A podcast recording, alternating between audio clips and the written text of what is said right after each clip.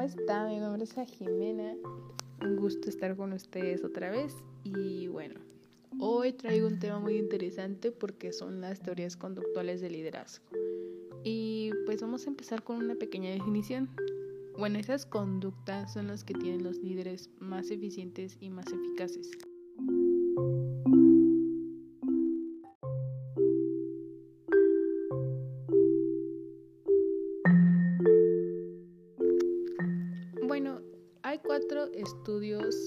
Importantes porque estos cuatro tuvieron resultados muy similares.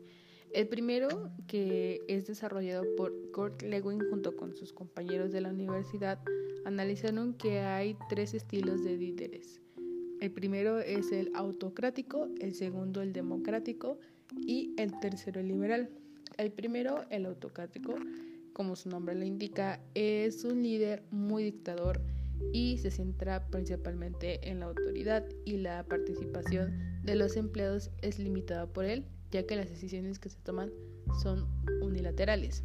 El democrático tiene características que son basadas en las relaciones con los empleados, como por ejemplo tomarlos en cuenta, más que nada en las decisiones y dejar que la autoridad sea a través de la participación. Y el liberal, o bueno, como su nombre lo indica también, es la total libertad a sus empleados para que ellos tomen las decisiones y aporten los materiales necesarios para poder contestar las preguntas.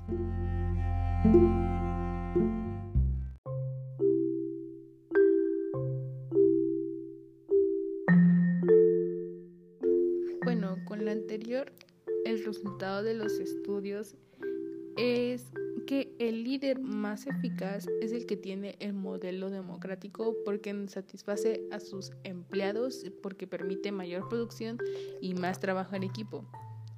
Pero también se toman en cuenta que el líder tiene que tomar los puntos fuertes internos, por ejemplo, la comunidad con su estilo de liderazgo, los puntos fuertes de los empleados como la disposición de asumir responsabilidades y los puntos fuertes de la situación, que son las presiones del tiempo para poder ir en dirección a la cultura de la misma organización.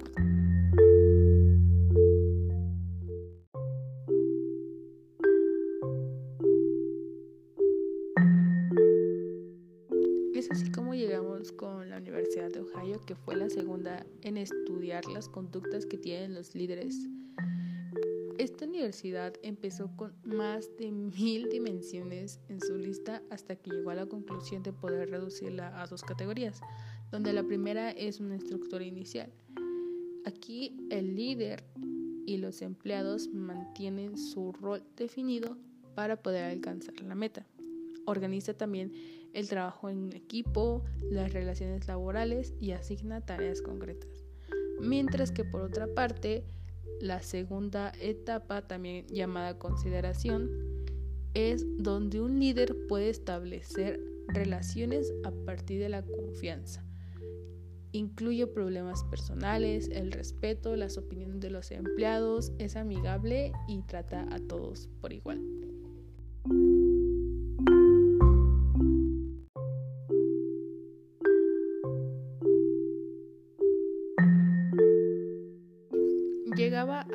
Conclusión de que para poder ser un líder eficaz debe mantener las características de ambas categorías y no debe tener una más alta que la otra porque si no, no obviamente no sería efectivo.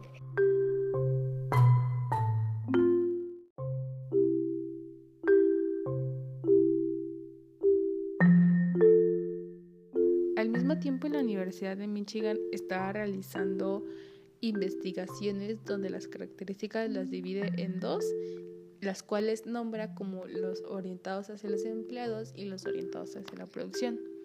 La primera establece principalmente la importancia de las relaciones personales y acepta las diferencias que hay entre las personas, mientras que la orientada hacia la producción abarca la importancia de las tareas y los aspectos técnicos del trabajo. El resultado se vio favorecido a las características orientadas hacia los empleados, ya que se reflejaba en mayor productividad y más satisfacción.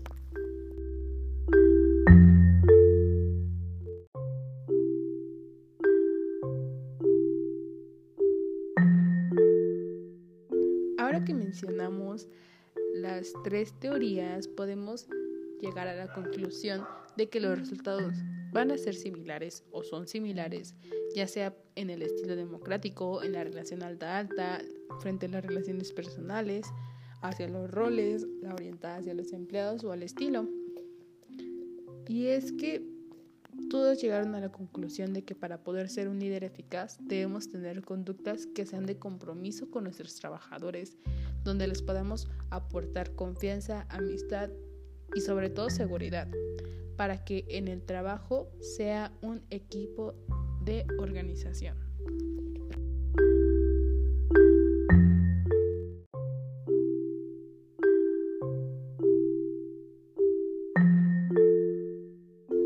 Aunque no todo es color de rosa y encontramos aspectos negativos dentro de las teorías conductuales, y es que ninguna va a valorar que todo líder va a variar su desempeño delante de las situaciones que sean difíciles de la empresa o de la organización, ya sea por factores externos o internos con los diferentes empleados.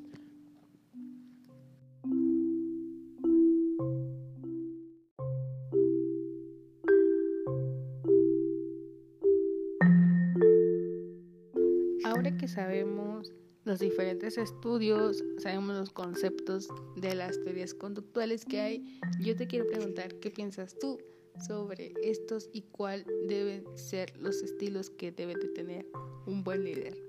Eso ha sido todo por mi parte, espero que te haya gustado y te haya aportado mucho para tu conocimiento. Gracias.